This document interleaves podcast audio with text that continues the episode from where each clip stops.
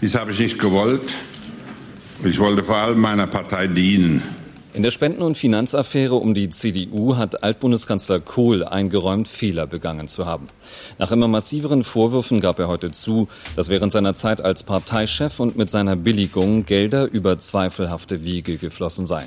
Ich habe Spenden entgegengenommen zwischen anderthalb bis zwei Millionen Mark. Was war das für eine Stimmung? Da haben manche fast geweint.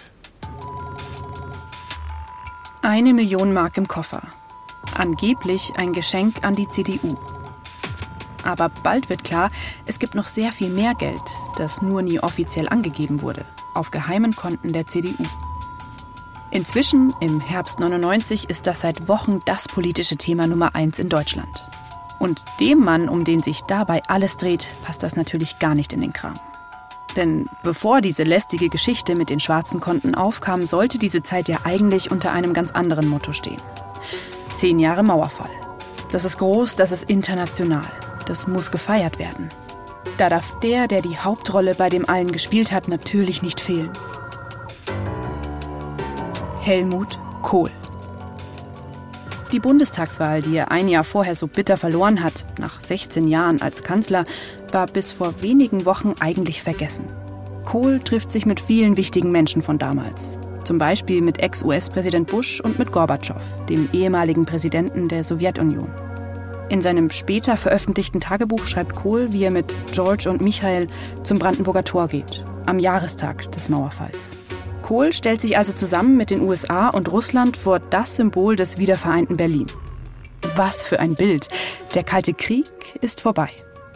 In Ruhe und ausführlich das Jubiläum feiern, sich feiern lassen, das kann Kohl jetzt aber nicht mehr. Es kommt immer mehr ans Tageslicht über den Kanzler der Einheit. Unter Kohl wurden für die CDU heimlich inoffizielle Konten geführt. So viel ist jetzt tatsächlich schon klar. Nur woher das Geld auf diesen Konten kommt, das weiß damals noch niemand. Das will jetzt aber natürlich jeder unbedingt wissen. Kohl gefällt das alles gar nicht. Auf Nachfragen von Journalisten reagiert er genervt. In diesem Fall von Spiegel TV sogar noch genervter als sonst. Sie wollen eine Verleumdung starten. Das sehe ich Ihrem Gesicht an. Deswegen habe ich keine Absicht, mich mit Ihnen zu unterhalten. Aber nicht nur Journalisten löchern Helmut Kohl mit Fragen. Auch seine eigene Partei, die CDU selbst, will mit der Sache aufräumen. Es brodelt in der Partei, schreibt Kohl damals in sein Tagebuch. Und damit übertreibt er überhaupt nicht. Es brodelt vor allem in der CDU-Generalsekretärin. Und deshalb muss ich an dieser Stelle auch noch mal sagen, Angela Merkel, dass wir als gesamte Parteiführung, ich unterstreiche das auch im Namen des Ehrenvorsitzenden Helmut Kohl, die Dinge klären wollen, weil wir wissen, dass es bei diesem Thema um die Glaubwürdigkeit von Politik geht. Geld, Spenden, Parteien, das ist ein Feld, in dem sehr viel Misstrauen auch entstehen kann. Und deshalb ist es für uns alle und vor allen Dingen für unsere 630.000 Mitglieder wichtig, dass wir die Dinge rückhaltlos aufklären. Die CDU fordert von Helmut Kohl, dass er die Spendenaffäre mit aufklärt. Und das wird er auch. Aber ganz anders, als alle erwarten. Ich bin Cornelia Neumeier. Und das ist Affäre Deutschland. Folge 2. Das Ehrenwort.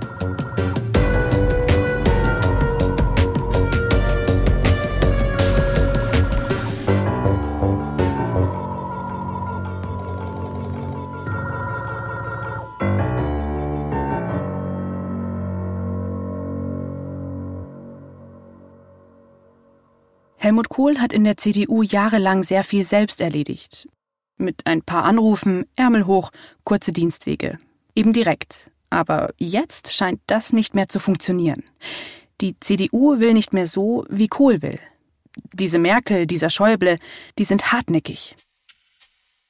Sie engagieren jetzt sogar externe Wirtschaftsprüfer, um zu klären, wie viele geheime Konten es eigentlich gibt.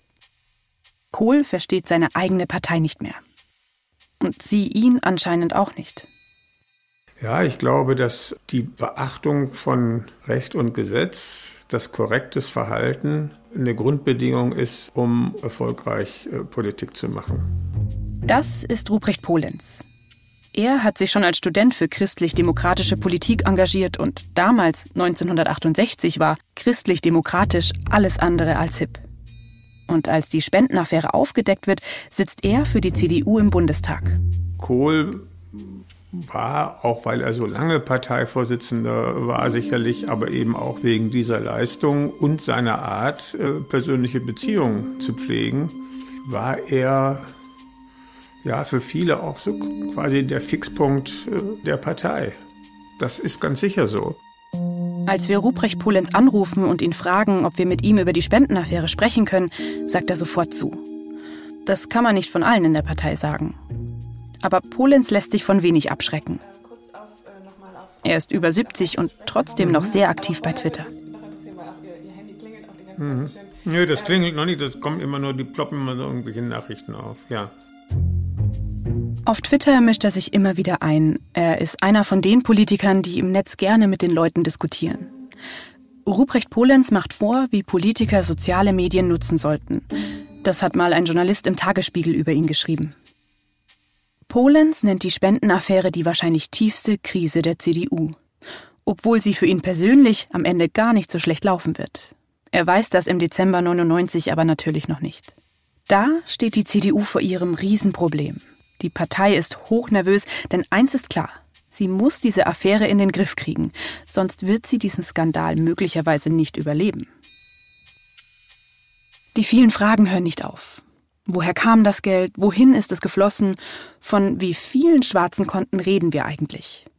Und vor allem, ist die Regierung Kohl käuflich gewesen? Das alles hat bisher noch niemand wirklich beantwortet. Von alleine werden diese Fragen aber nicht einfach aufhören. Der Druck auf Kohl wird größer und größer.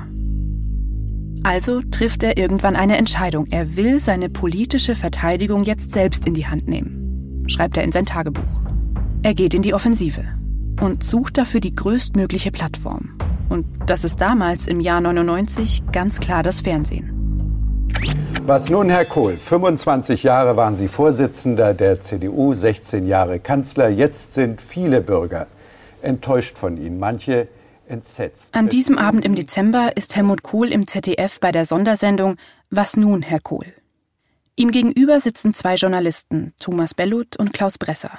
Und vor dem Fernseher sitzen Millionen Menschen, die Antworten erwarten.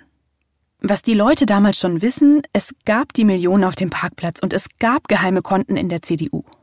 Und sie wollen jetzt, dass Kohl erklärt, wie das alles zusammenhängt und welche Rolle er dabei spielt. Auch Ruprecht Polenz sitzt damals vor dem Fernseher erzählt er meiner Kollegin Vera Weidenbach. Wissen Sie noch, wo Sie waren? Als Sie ich glaube, ich war zu Hause. Weil das war ja natürlich so eine Phase, wo jeder auf Erklärung von Kohl wartete. Und das war jetzt die angekündigte. Und äh, äh, da war man gespannt, was er, jetzt, äh, was er jetzt sagen würde. Was haben Sie gedacht? Also ja, ich habe gehofft, äh, dass er die Sache so klärt, dass sie anschließend beendet ist. Ich sah natürlich wie bedrohlich, politisch bedrohlich das für die CDU werden konnte und wie es uns auch in große innere Zerreißproben stürzen könnte und hoffte eben, dass jetzt eine Erklärung käme, die uns vor all dem bewahren würde. Helmut Kohl will an diesem Abend ein paar Dinge klarstellen in seinen Augen Missverständnisse gerade rücken. Ich war 25 Jahre Parteivorsitzende, ich war 16 Jahre Bundeskanzler und acht Jahre Ministerpräsident. Und äh, wenn ich jetzt höre, ich sei geschmiert worden, äh, wenn ich höre, ich sei bestechlich oder wenn ich höre, man hätte Regierungshandeln in einer Regierung, die ich vertrete und die ich geführt habe, beeinflusst mit Spenden, ist das für mich ganz und gar unerträglich. Helmut Kohl, der Unbestechliche. Aber mal ganz ehrlich, heimliche Geldübergaben auf Schweizer Parkplätzen. Das wirkt schon erstmal verdächtig. Da ist die Million in dem Koffer. Der Waffenhändler Karl-Heinz Schreiber sollte das Panzergeschäft für die Firma Thyssen vermitteln. Und der trifft sich kurz vor ihrer Entscheidung mit. Ja, nach meiner Entscheidung. Jedenfalls mit dem Schatzmeister Walter das war, das war nicht in dem Jahr. Ich rede ja vom September 90. trifft sich dann aber mit Walter Leisler-Kiep und äh, wiederum ein halbes Jahr später überreicht er ihm die Millionen auf einem Schweizer Parkplatz, ein Einkaufszentrum. Wofür war denn diese Spende? Das können Sie mich nicht fragen, müssen Sie Herrn Kiep fragen. Ich habe von dieser Spende an dem Tag gehört, an dem Sie vermutlich auch gehört haben. Ich habe von dieser Spende überhaupt nichts gewusst. Werbung. Spannende, zum Teil skurrile, aber vor allem unterhaltsame Hörerlebnisse aus dem echten Leben. Diese findest du in unserem neuen Format Stories of Life. Wie lebt es sich zum Beispiel als Geflüchtete oder Geflüchteter in Deutschland? Wie ist das, wenn man einen ungewöhnlichen Job hat wie Hacker oder Domina? Und wie ist eigentlich der Alltag, wenn ich im Gefängnis bin? Höre jetzt rein und lass dich von fesselnden Dokumentationen und gut recherchierten Reportagen in das echte Leben mitnehmen. Stories of Life gibt es überall, wo es Podcasts gibt. Folg uns in der Podcast-Plattform deiner Wahl und verpasse keine neue Folge. Werbung Ende. Man merkt ja auch in diesem Interview, äh, gerade auch wenn man sich das jetzt in einem größeren zeitlichen Abstand nochmal anschaut, wie gepresst er atmet, wie sehr er unter Druck steht, äh, wie nervös er auf, man kann ja schon fast sagen, Zwischenfragen der Journalisten äh, reagiert. Polenz und die vielen anderen Zuschauer kriegen an diesem Abend vieles zu hören, was Kohl schon früher gesagt hat. Dass er Fehler gemacht hat, ja, das schon. Und dafür rechtfertigt sich der Ex-Kanzler und will seine Sicht der Dinge erzählen. Aber er erzählt an diesem Abend nichts Neues, nichts über das System der schwarzen Konten zum Beispiel. Bellot und Bresser stoßen an eine Mauer, schreibt die Frankfurter Allgemeine Zeitung. Eine große Neuigkeit hat Kohl an diesem Abend aber doch. Es sind nur ein paar Sätze, aber die sorgen dafür, dass dieser Fernsehauftritt von Helmut Kohl nicht vergessen werden wird. Es sind Sätze, die danach in jeder Biografie und in jeder Dokumentation über Helmut Kohl auftauchen werden. Die Sätze, die sein Lebenswerk, das ihm so wichtig ist, dass er an diesem Abend verteidigen will, mit prägen werden. Ich habe Spenden entgegengenommen in einem Umfang zwischen 93 und 98, der zwischen anderthalb bis zwei Millionen Mark liegt. Das ist im Jahr so ungefähr 300.000 Mark gewesen, die nicht angegeben wurden. Also nochmal langsam. Der ehemalige Kanzler gibt hier zu, dass er Spenden angenommen hat. Persönlich. Eineinhalb bis zwei Millionen Mark. Über den Zeitraum von sechs Jahren. Und das ist noch nicht alles. Die Spender haben ja ausdrücklich erklärt, sie geben dieses Geld nur, wenn es nicht in die Spendenliste kommt. Das ist der Fehler, den ich gemacht habe zu dem ich mich bekenne, das ich auch bedauere.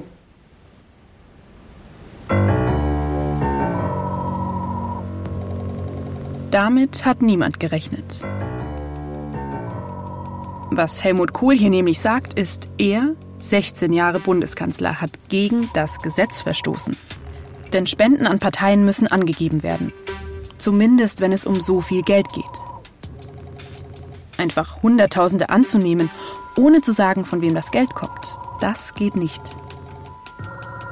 Helmut Kohl hat seine eigene Partei nicht vorgewarnt. Die sind von dem, was er da im Fernsehen erzählt, genauso überrascht wie alle anderen. Auch wenn Wolfgang Schäuble die Sache am nächsten Tag erstmal runterspielt. Wir haben ja abgesprochen, dass wir das alles über den Wirtschaftsprüfer machen, aber im Kern äh, ist es mir auch nicht ganz neu gewesen und ich fand seine Einlassung auch sehr offen, sehr ehrlich und überzeugend. Ruprecht Polenz kann nicht ganz fassen, was er da im Fernsehen von Kohl gerade gehört hat. Das ist nicht die Sorte Aufklärung, auf die er und ja auch die CDU gehofft hatten. Damit wird äh, die Diskussion eben nicht zu beenden sein. Und das hat sich dann natürlich auch sehr schnell äh, bewahrheitet. Natürlich hört die Diskussion damit nicht auf. Im Gegenteil, denn nach dem Auftritt von Helmut Kohl ist klar, es geht jetzt nicht mehr nur um abstrakte schwarze Konten, irgendwo in Liechtenstein oder in der Schweiz. Es geht um Millionen, bar übergeben an den damaligen Bundeskanzler. Also es hat mich enttäuscht und ich, er hat mir gleichzeitig auch irgendwie leid getan, weil ich eben, äh, also ich habe das als eine Art Tragödie erlebt. Inwiefern? Ja, äh, jemand stürzt sozusagen auch natürlich über eigene Fehler von einer ziemlich großen Höhe, auf der er entweder ist oder wie Helmut Kohl, auf die er sich hochgearbeitet hat. Und ein dicker Fehler wirft dann erstmal einen Riesenschatten über diese Lebensleistung. Auch Helmut Kohl gibt zu, dass es ein Fehler war, das Geld anzunehmen. Aber dass er jetzt nicht verraten will, von wem er es bekommen hat, dabei bleibt er. Von wem kam das Geld? Können Sie das hier sagen? Nein, das haben deutsche Staatsbürger und ich habe nicht die Absicht, deren Namen zu nennen, weil ich mein Wort gegeben ja. habe. Jetzt fassen wir das Ganze an dieser Stelle nochmal zusammen. Es gab also Leute, die Kohls Partei, die große CDU, unterstützen wollten. Und die haben ihn gebeten, ihren Namen nicht zu nennen. Mehr wollten die gar nicht. Also angeblich. Und diesen Gefallen tut Kohl ihnen gerne. Das hat er ihnen versprochen. Das klingt ja auch erstmal ganz gut. Ehrenwort? Ehrenmann. Aber so einfach ist das am Ende eben nicht. Helmut Kohl war Kanzler. 16 Jahre lang. Er hat einen Eid auf die Verfassung geschworen und zwar mehrmals. Und sagt dann, gut, ich habe zwar das Gesetz gebrochen, aber mehr kann ich dazu auch nicht sagen. Habe ich versprochen. Ich habe gedacht, jetzt geht's weiter oder jetzt geht's erst richtig los. Und tatsächlich, es geht so richtig los. Die Leute fangen noch vor dem Fernseher an zu diskutieren und am nächsten Tag geht es in den Medien weiter. Wer sind die geheimen Spender und warum haben sie ihm Geld gegeben? Natürlich geht es dabei auch immer um Kohls Ehrenwort. Was heißt das, wenn ein Kanzler sein Wort gibt? Muss er das halten? Darf er das überhaupt? So geht das hin und her. Jeder hat zu dem Thema eine Meinung. Für die CDU, die ja mit Kohl in einem Boot sitzt, ist das eine Zerreißprobe. Ich kann nur sagen, wer der CDU helfen will, wer ihr dienen will, der muss jetzt äh, dazu übergehen, wirklich alles, was er weiß, zu sagen. Denn sonst äh, kommen wir in eine unglaubliche Schwierigkeit und äh, ich glaube, alle, die es gut mit der CDU meinen, dürfen das nicht zulassen. Und jetzt kommt es darauf an, ob äh, Helmut Kohl mehr wusste, mehr Details kannte und dann kann man nur sagen, wäre es gut, er sagt es, ja. weil für uns ähm, eine Menge auf dem Spiel steht. So sieht das Angela Merkel und so sieht das die Spitze der Partei. Die ganz normalen Mitglieder der CDU dagegen, die sind gespalten glaube, ich war Kreisvorsitzender zu der Zeit hier in Münster. Und die Diskussion ging natürlich hier auch quer äh, durch unsere Partei. Ich kann mich erinnern an eine äh, sehr aufgewühlte äh, Mitgliederversammlung. Äh, viele, die sagten, und dem hat eigentlich keiner wirklich widersprochen, das geht nun überhaupt nicht. Und eben andere, die gesagt haben, ja, ja, stimmt, aber Helmut Kohl ist doch erstens, zweitens, drittens, viertens. Und in so einer Situation, äh, sagen wir jetzt auch eine Partei äh, zusammenzuhalten, ist nicht so einfach. Was war das für eine Stimmung? War das ah, da haben manche fast geweint. Also das war eine meiner emotionalsten äh, Versammlungen, die ich in der, in der Partei erlebt habe, weil äh, da kommt jetzt wieder vielleicht auch dieses Tragödienhafte, also auch die, die Helmut Kohl und er ist auch durchaus vor allen Dingen wegen seiner Leistungen für die Wiedereinigung verehrt worden. Und äh, dann wirkt das natürlich wie, wie, wie ein, ein Riesenschock. Das heißt, da waren treue Parteimitglieder? ja, die waren aufgewühlt und das, äh, äh, das kann natürlich gehen. Auf der anderen Seite gab es auch wieder welche, die sagten, also nur weil äh, wir alle auch anerkennen, was er Großes geleistet hat, können wir doch jetzt da nicht einfach sagen, alles halb so schlimm.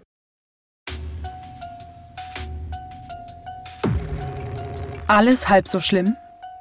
Oder geht gar nicht? Darüber diskutiert ganz Deutschland. Man ist ja aufgewachsen mit Kohl. Wir kannten ja gar nichts anderes. Das war der, den wir sozusagen das erste Mal gewählt hatten und äh, das, da gab es halt die in der Schule, die massiv dagegen waren und für den Rest war der fein. Das ist Peter Ruß. Als Student im Jahr 2000 schreibt er in einem Leserbrief an das Magazin Der Spiegel, ich bin am heutigen Tage ausgetreten aus der Jungen Union. Für ihn braucht die Politik auch persönliche Vorbilder. Und als immer mehr rauskommt über heimliche Gelder, fragt er sich, ob es solche Vorbilder überhaupt gibt. Und bei allem, was man gegen ihn oder für ihn sagen konnte, hatte er doch immer den Eindruck vermittelt, äh, jedenfalls im bürgerlichen Lager, dem man sich ja zugehörig fühlte, das ist ein integrer Mensch und der macht Dinge richtig und vernünftig.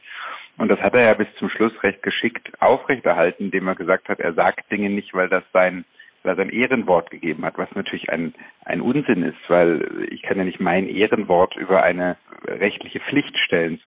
Viele Leute fühlen sich von Kohls Ehrenwortausrede sogar ganz persönlich getroffen. Helmut Wening zum Beispiel ist kein CDU-Anhänger, sondern bei den Grünen. Aber auch er schreibt einen Leserbrief an die Taz. Jetzt hat es der Alte endgültig geschafft. Nach 25 Jahren Helmut Kohl als Chef in der CDU und nach 16 Jahren Kanzlerschaft wurde sie mit einem genialen Coup vollendet. Die geistig-moralische Wende ist komplett. Als Vater versuche ich seit zwölf Jahren unseren Jungs den Wert von Ehrlichkeit, Aufrichtigkeit, Hilfsbereitschaft etc. klarzumachen. Als Polizeibeamter diskutiere ich mit unseren Klienten den Wert von Spielregeln. Als Politiker versuchte ich, den Wählerinnen und Wählern klarzumachen, dass die Verbindung von Politik und Charakter möglich ist. Auch heute, mehr als 20 Jahre später, weiß Helmut Wening noch ganz genau, warum ihn die Spendenaffäre der CDU so geärgert hat. Ich habe das damals geschrieben, weil mich äh, tatsächlich äh, als, als ein Vertreter von Werten, also das war schon seit meiner Kindheit so, weil mein Vater war bei der Gewerkschaft und bei der SPD und wir selbst wurden eigentlich äh, sehr wertebezogen erzogen und sind auch so aufgewachsen, ähm, dass ich gemerkt habe, dass wenn man auf diese Werte pfeift, ja, dass man trotzdem Bundeskanzler in Deutschland werden kann und sein kann. Ich muss es mir mal von der Seele reden, dass hier die Werte, die eine Gesellschaft zusammenhalten, mit Füßen getreten werden. Die Werte sind Moral, die Werte sind Wahrheit und die Werte sind Fairness. Es gibt aber auch Leserbriefe mit Überschriften wie Wir brauchen mehr Menschen wie den Altkanzler. Denn viele Leute glauben Helmut Kohl. Sie meinen, dieser Mann hat so viel für Deutschland getan. Wenn der sagt, er ist nicht käuflich, dann stimmt das auch. Vielleicht hat er einen Fehler gemacht, als er das Geld nicht angegeben hat. Aber so schlimm ist das am Ende auch nicht. Er hat sich doch schon genug dafür entschuldigt. Die Bild-Zeitung veröffentlicht nach dem Fernsehinterview eine Umfrage. Angeblich sind fast 60 Prozent der Bildleser der Meinung, dass Helmut Kohl Wort halten soll. Dass er also nichts zu den Spendern sagen soll. Obwohl seine Partei genau das von ihm fordert. Wolfgang Schäuble, der Parteichef, und Angela Merkel, die Generalsekretärin, wollen, dass Kohl aber reinen Tisch macht. Sie erwarten, dass er sagt, wer ihm das Geld gegeben hat. Sie wollen einen klaren Cut. Denn wer wählt schon eine Partei, die mit unsauberen Machenschaften zu tun hat?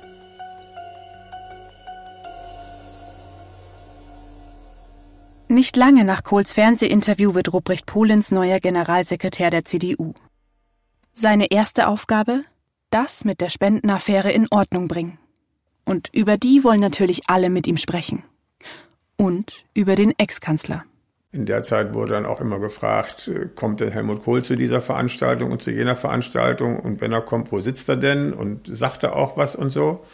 Also es war eine ganz äh, merkwürdige merkwürdige Atmosphäre. Was meinen Sie mit merkwürdiger Atmosphäre? Ja, es, normalerweise wird man doch als Generalsekretär nicht gefragt, äh, wer alles äh, zu irgendeiner Veranstaltung kommt mit so einem Unterton. Äh, darf er denn dann auch vorne Platz nehmen oder muss er in die letzte Reihe oder irgendwie so?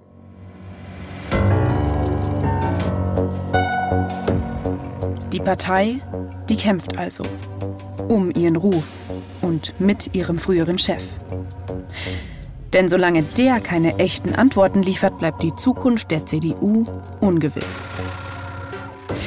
Wer sind also die Spender von Helmut Kohl? Dazu gibt es einige Theorien.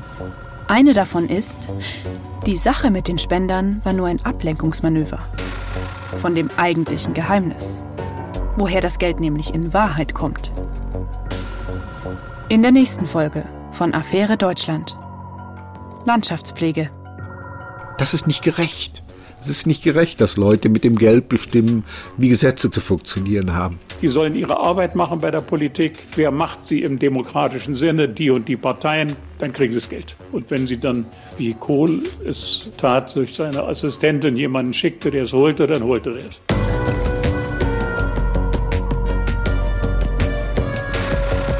Affäre Deutschland, die schwarzen Konten der CDU ist ein Fire Original von Ikone Media. Gehostet von mir, Cornelia Neumeier. Manuskript dieser Folge Birgit Frank. Redaktion Christine Auerbach und Birgit Frank. Mit Recherchen und Interviews von Maria Christoph, Konstanze Radnoti, Vera Weidenbach, Maria Wölfle und mir. Archivrecherche Marion Hertel, Monika Preischel. Archivmaterial in dieser Folge bereitgestellt von ARD Aktuell, Spiegel TV, SWR und ZDF. Audioproduktion Lorenz Schuster mit Unterstützung von Niklas Gramann und Konstanze Radnoti. Sounddesign Lorenz Schuster. Regie Konstanze Radnoti. Produzent Reinhard Röde. Redaktion Fayo Tristan Lehmann. Gesamtleitung Fayo Benjamin Riesom, Luca Hirschfeld und Tristan Lehmann.